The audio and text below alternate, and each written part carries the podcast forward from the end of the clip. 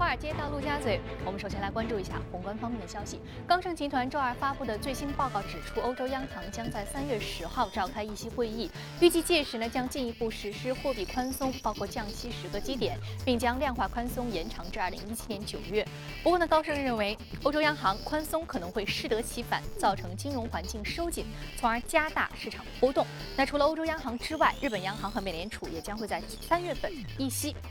市场普遍预计啊，美联储不会在三月份加息。那么，对于日本央行三月份会否进一步宽松呢？机构存在着质疑。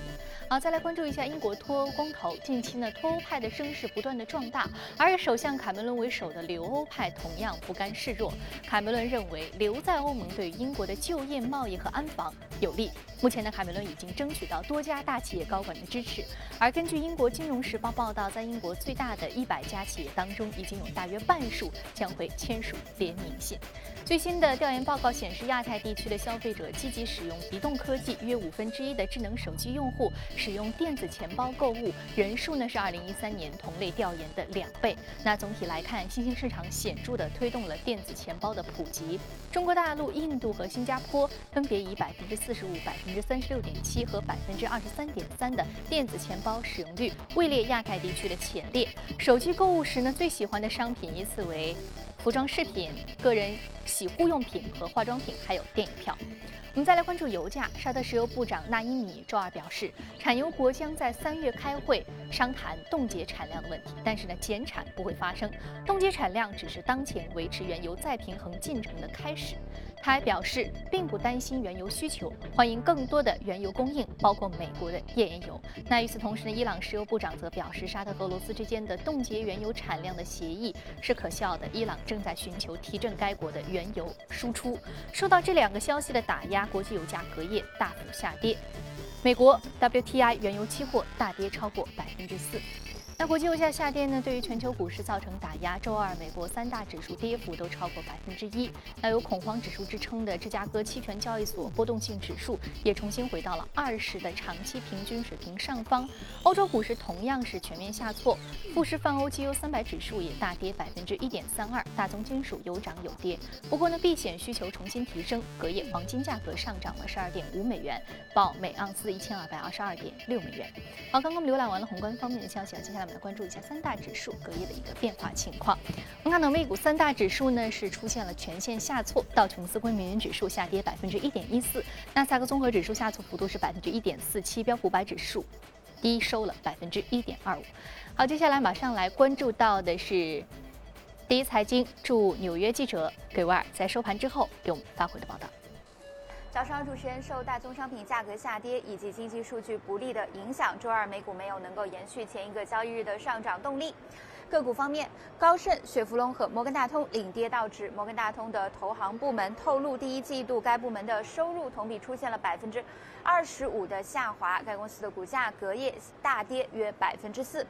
此前被报道的霍尼韦尔和联合技术公司合并一事呢？隔夜，联合技术公司发布公告，承认曾经与霍尼韦尔有初步的接触，但是基于监管法规的障碍、消费者担忧和市值等的考量呢，公司宣布不会进行进一步的寻求合作。联合技术的股价呢下跌近百分之二。另外，苹果和美国联邦调查局的对峙又有了更新的进展。此前呢，美国政府要求苹果协助解锁加州枪杀案凶手的 iPhone，遭遇苹果的拒绝。而今天，比尔盖茨在接受英国《金融时报》采访的时候就表示，在反恐调查上，科技公司应当配合执法机关的行动。隔夜，苹果的股价跌幅约在百分之二附近。主持人。好的，非常感谢格尔给我们带来市场观点的一些汇总。啊，这里是正在直播从华尔街到陆家嘴。那在去年十二月底的时候呢，美联储开启了首次的加息步伐。那么这二零一六年啊，整个的全球的资本市场呢，目前是属于一个比较严峻的格局。那究竟存在着什么样的潜在风险？不同的市场又该有什么样的应对策略呢？马上进入到今天的节目，去首先来讨论一下。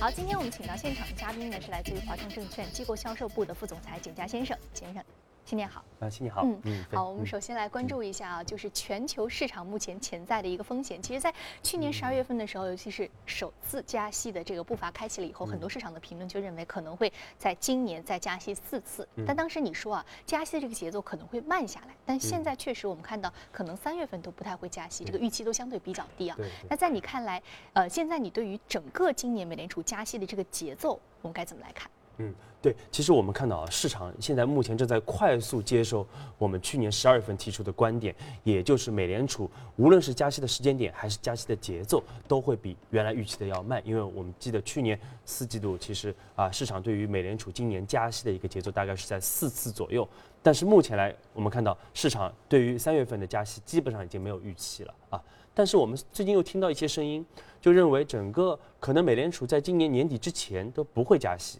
啊，但我们认为这样的判断啊，可能是过于的乐观了啊。其实我们看到上周四是美联储是公布了一月份的整个的一个 FOMC 会议的一个纪要啊。那我们从中也是啊，可以窥探出美联储的这样的一些政策的一些走向。那么首首先从整个纪要的这个情况也显示，美联储的官员认为目前整个经济的一个不确定性确实在增强，但是目前要改变整个经济的一个前瞻。和一个前景的判断还为时尚早啊。那么，虽然说我们看到这个新年开始以来，整个的一个大宗商品出现了大幅的下跌，包括全球的一个金融市场也是出现了一个大幅的一个波动啊，确实对美国的整个的一个经济的前景啊是形成了一定的这样的一个啊一个影响。但是啊，目前来说，我们说这个呃，美联储官员认为整个的一个啊对于未来的一个展望啊，还并没有时间。进行一个呃这个调整啊，那么另外，美联储官员还是明确强调说，我呃这个认为整个劳动力市场，美国的劳动力市场还是持续的在一个改善的一个过程当中，而且美国还在中期来说还是有望实现百分之二的这样的一个通胀的目标的。啊，那么另外在对于外部经济的整个一个展望当中，我们看到美联储官员是特别的强调了对于中国经济放缓以及大宗商品下跌所造成的这样的一个外溢的一个效应啊。那么啊，他们特别提到了就是中国经济的一个结构转型，包括经济的一个啊放缓，可能会对啊其他的一些新兴市场国家，比如像加拿大啊、像墨西哥啊啊。以及一些大宗商品的一些生产国可能会形成经济和金融市场的这样的一个双重的一个打击啊。那么另外我们说，整个的一个呃呃这样的一个中国的一个汇率制度的一个不确定性啊，也会直接或者间接的啊来导致这个美国经济出现一定的一个拖累啊。但是我们必须强调的就是啊，我们认为我们还是建议投资者要关注美联储依然有可能在六月份。进行再度的一个加息啊，那么从劳动力市场来说，我们看到节前。美国也是公布了最新的一个非农就业数据啊，整个失业率还是刷新了一个低位。那么同时我们看到薪资的一个增长还是啊超预期的一个增长啊，那么也就意味着其实美国的劳动力市场并没有受到整个金融市场的一个波动啊。那么另外我们说啊，刚才也说了，整个纪要也显示，美联储官员认为整个通胀还是有望实现百分之二的这样一个目标的。也就是说，美联储最为关注的两大指标啊。他们认为，在中期之内都没有发生显著的一个变化。那么，只要未来三个月左右啊时间，整个全球金融市场没有出现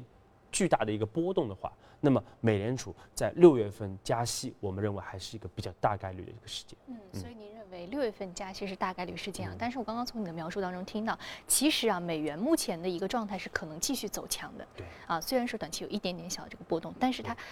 接下来走强趋势可以说我们看到了很多的依据啊，但是我们近期看到大宗商品市场和美元出现了同涨同跌的这样一个正相关的效应。啊，这种效应其实相对比较罕见的。那你怎么看这样的一个状况呢？是，确实是这样啊。首先我们说，因为欧洲和日本都是负利率啊，那美国整个收益率还是相对来说比比较正啊，呃，相呃这个还是是一个正利率啊，所以说总体来说美元还是有一个升值的一个压力的。那么另外我们看到最近随着整个金融市场的啊一定的一个企稳，美元和大宗商品是出现了这个啊同步的这样的一个上涨。我们说这样的一个现象其实确实是比较罕见的。那么也就说明目前美元资产并不是一个避险的一个资产，而是一个风险类的。一个资产啊，那么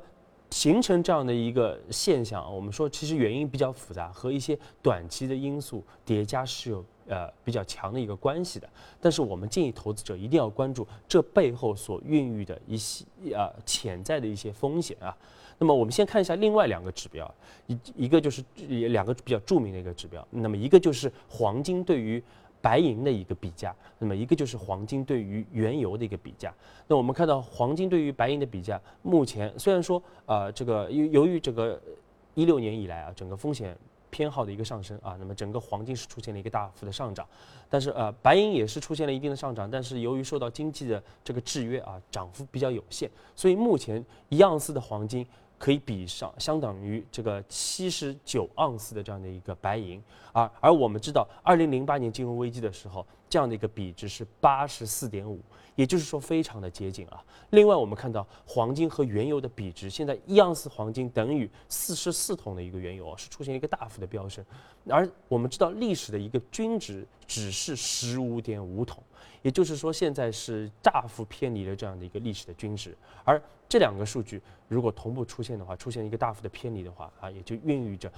这个金融危机可能是一触即发的。而我们 也回溯了一下近期的近期的这个这样的一个出现这种情况的这样一个时间点啊，包括像九八年年底。啊，零八年年底、零三年年底都是出现了类似的一个情况，而在这样的一些时间段之内，我们看到美元和这个风险资产也都是出现了一个同正相关性啊，同涨同跌啊，因此我们说，我们还是在这里还是要建议投资者要关注整个全球资本市场啊，金融市场可能存在的一个潜在的一个系统性风险的一个爆发。嗯，潜在的系统性风险啊，目前我们还是要去关注的，包括原油市场，包括黄金市场一些微幅的波动，可能都会传递出一种潜在危机的一个信号啊。怎么去把脉？那我们在节目当中呢，也会在不同的这个信号，如果说出现了，为大家做一些提示。那么接下来我们再通过盘面了解一下隔夜领涨的板块和个股分别是什么。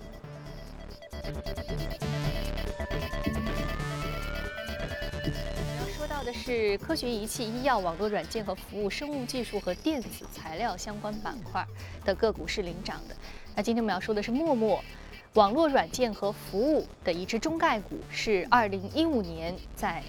纳斯达克上市啊，上涨幅度是百分之十九以上。我们看到蔡崇信就是阿里巴巴的 CFO 加入到了其董事会当中啊，加速陌陌私有化的一个进程。对，说到中概股私有化，近期事情比较多。我们先来说陌陌吧。陌陌这个私有化进程目前是一个什么格局？对，其实陌陌啊，陌陌是大家也比较呃也是比较著名的一个这个移动社交的这样的一个软件。那么它其实上市是在二零一四年的十二月十二号啊，在那个美国纳斯达克上市。那么仅仅在上市半年以后，我们看到它就啊宣布是收到了一个私有化的一个要约，也就是在二零一五年的六月二十四号就收到了整个私有化的要约。但是随后我们看到半年多的时间内，它并没有更新的动作，对，没有一些新的动作，也没有一些新的进展。也就是说，它整个的一个私有化进程可能并不是特别的一个顺利。但是我们看到昨天股价出现一个大幅上涨啊，刚才主持人也说了，对啊，主要是因为阿里巴巴。集团的这样的一个副呃副董事长，也就是蔡崇信啊，是宣布是加入到了整个陌陌的一个董事会。那我们知道蔡崇信是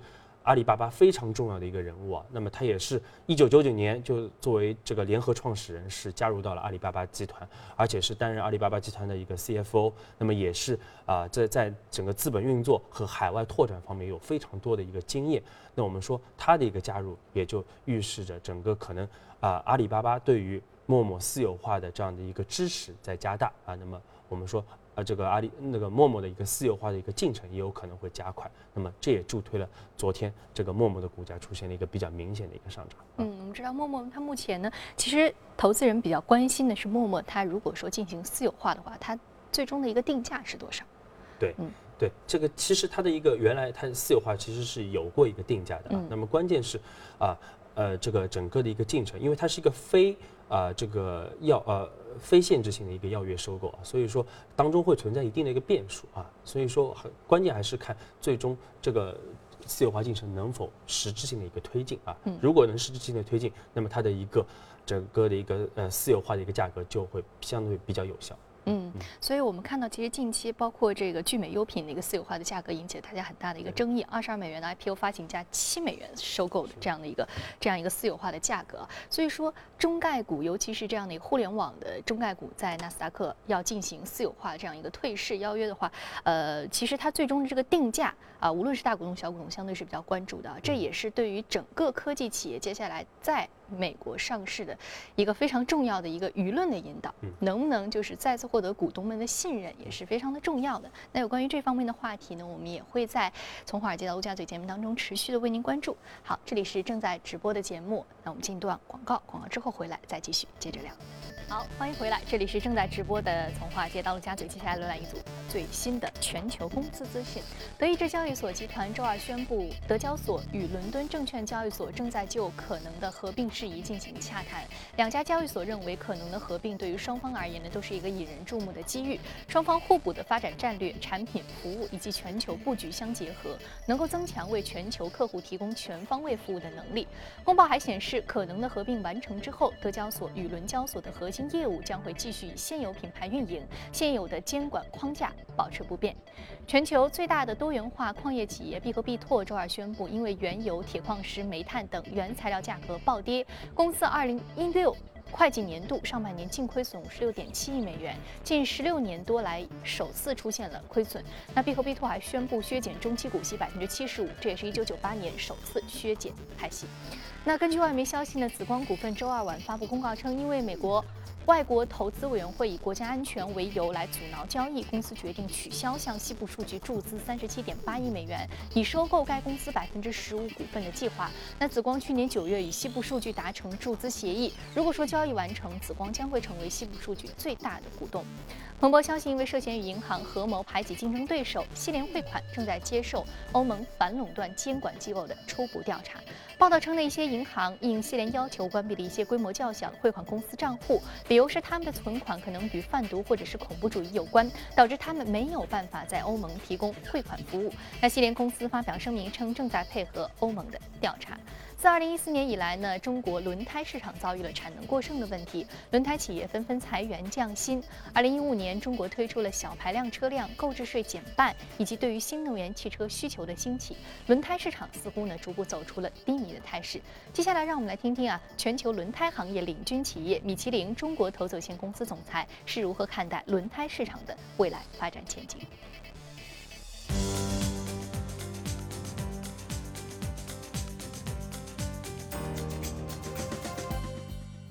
From the second half of 2014, many tire markets reduced the staff and cut the salaries in order to save the costs. Is tire industry still undergoing such a difficult time now? Growth in China is still very important. In fact, when you look at the growth we expect for the next 10 years, this growth will be in number bigger than the growth we have been able to enjoy in the past 25 years. So altogether, the market in China is still huge and will become huge, and there is a lot of opportunities. Just take some figures. Uh, today, the, the, the truck and bus market represent 40% of the worldwide market. The passenger car market, the OE, so original equipment passenger car market, is the biggest in the world. Uh, I think it has been sold something like 20, 21 million cars and, and light truck last year in China, which is the biggest market in the world. The policy of halving vehicle purchase tax on the vehicles with an engine capacity smaller than 1.6 liters made the auto market recover and new energy vehicles become the hottest new products. What's your comment on this? You know, with more vehicles, uh, with more transportation in China, uh, I think uh, everything which, will, which has been decided by government to try to uh, protect the environment without compromising the uh, mobility of the people is a good move. And Michelin uh, has always been involved in this uh, sustainable mobility. Today, almost 70% of, our, of the tires we are selling in China are green tires. Green tires mean that we,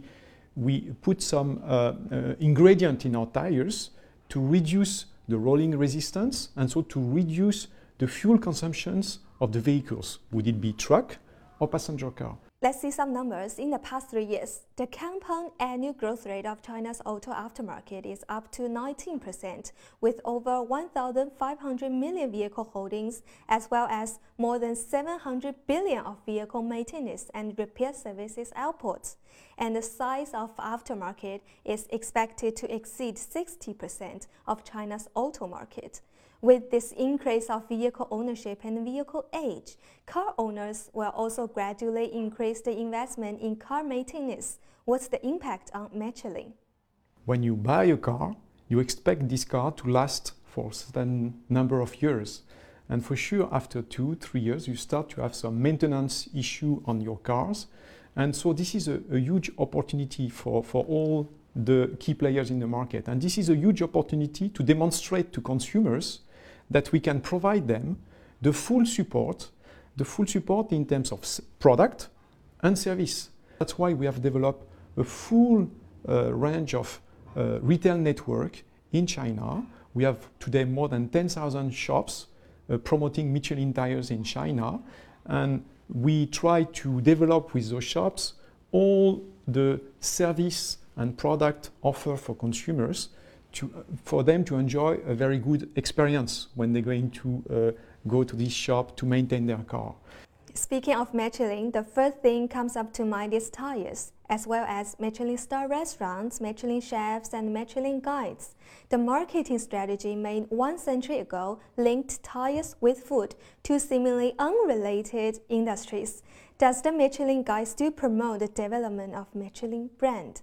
More than one century ago, uh, what we want to make sure is we help them to enjoy their mobility. If you're going to the office, I cannot do much uh, for the consumers when they are in the office. But in between, when they are looking for the restaurant, when they are traveling, they are looking for some nice places for them or for their family.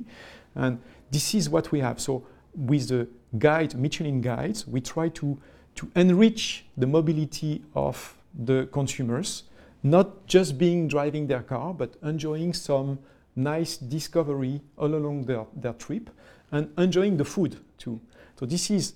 the first objective of this Michelin guide is really to enhance the pleasure of uh, the mobility for consumers. We have green guides, we have uh, travel uh, trip uh, guides, and we develop them. We have one uh, for Hong Kong, we have one for Macau, and we are still thinking about uh, developing red guides in, in, uh, in the, the Greater China environment. 好，这里是正在直播的从华尔街到家嘴。接下来我们再来关注一下值得关注的板块和个股分别是什么。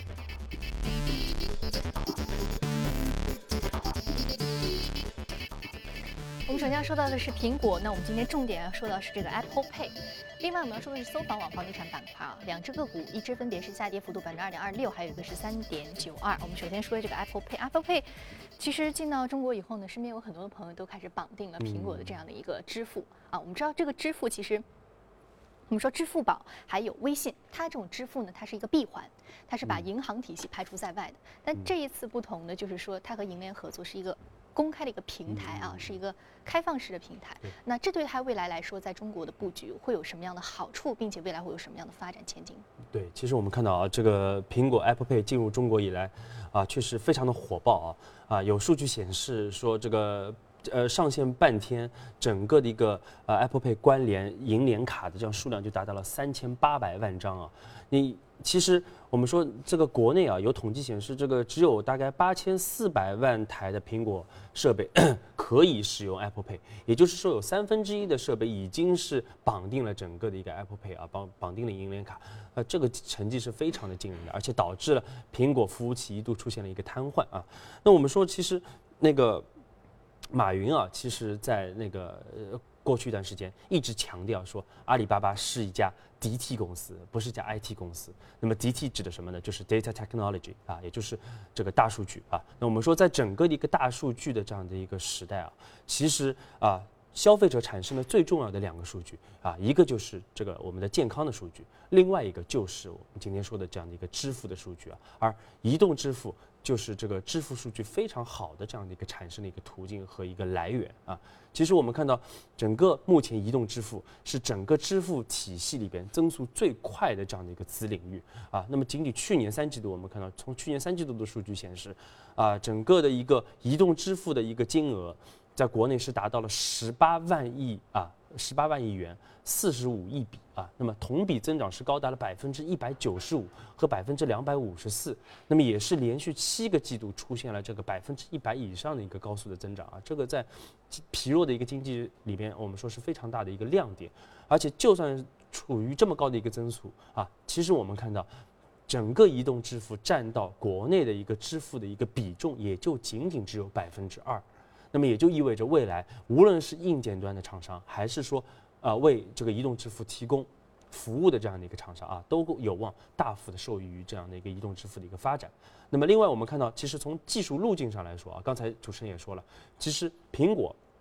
它更多的采取的是 NFC 加上这个指纹识别的这样的一个全终端的这样的一个解决的方案啊，也就是一个包括和银联的一个合作。那么，另外啊，我们说这个国内的两大巨头。一呃，阿里和腾讯，那么更多的使用的是这样的一个低成本的，也更易推广的一个二维码的一个支付的一个方式。那我们说这两种支付方式，其实它在应用场景上来说是存在一定的一个竞争的关系的啊。但是目前在整个发展的初期，我们认为两种方式都有它的一个啊，可能是并行不悖的啊，都是共同的来进行一个发展啊。但是这两种方式啊，其实都绕过了同样的一个对手啊，那么就是。移动运营商，所以我们说，我们看到，其实移动运营商在整个的一个移动支付的这样的一个啊发展当中，我们说可能会被逐步的一个边缘化。那么像银联，包括像 BAT 这样的一个三大巨头，可能是会占据更好的这样的一个移动支付的一个入口啊，而享有更好的这样的一个这样的一个这个支付的一个数据。那么这样的一个支支付数据，首先我们说，移动支付对于消费者来说，那么我们整个的一个生活将会来的更加的一个便捷，而对于掌握这些数据的巨头来说，我们说通过分析这些数据，能够更好的帮助消费者来提供一些增值的一个服务。包括我们说征信的一个服务啊，包括呃这个消费金融的一个服务。没错，我们说现在很多公司都是 take 的呃，就是说是 data technology 大数据这样的一个公司的行业板块。我们今天看到呃移动支付受益的相关标的已经显示在屏幕上。那我们知道现在啊移动支付呃整个的这个格局可以说是相对比较多，因为大家不同的有不同的接口啊，不同的接口之间呢还有不同的这样的一个技术的差异化竞争啊，这也给很多的一些支付公司提供了一些机会。好，非常感谢景佳先生这一时段的一个。点评，这里是正在直播的，从华尔街到陆家嘴。那今天播出的内容呢，你可以通过我们的官方微信公众号“第一财经资讯”查看。另外，你有什么样的意见和建议，可以通过微信留言。此外，你还可以到荔枝和喜马拉雅电台搜索“第一财经”进行收听。节目的最后，我们来关注一下，在许多公司的办公室和会议室里装有滑轮的椅子，经常会因为滑动而散布在空间里，显得非常的拥挤和不整洁。那白领族对此一定是深有体会的。最近呢，日本发明了一种可以自动归位的办公椅，很好的解决了这一问题。是什么样的呢？一起去看一看。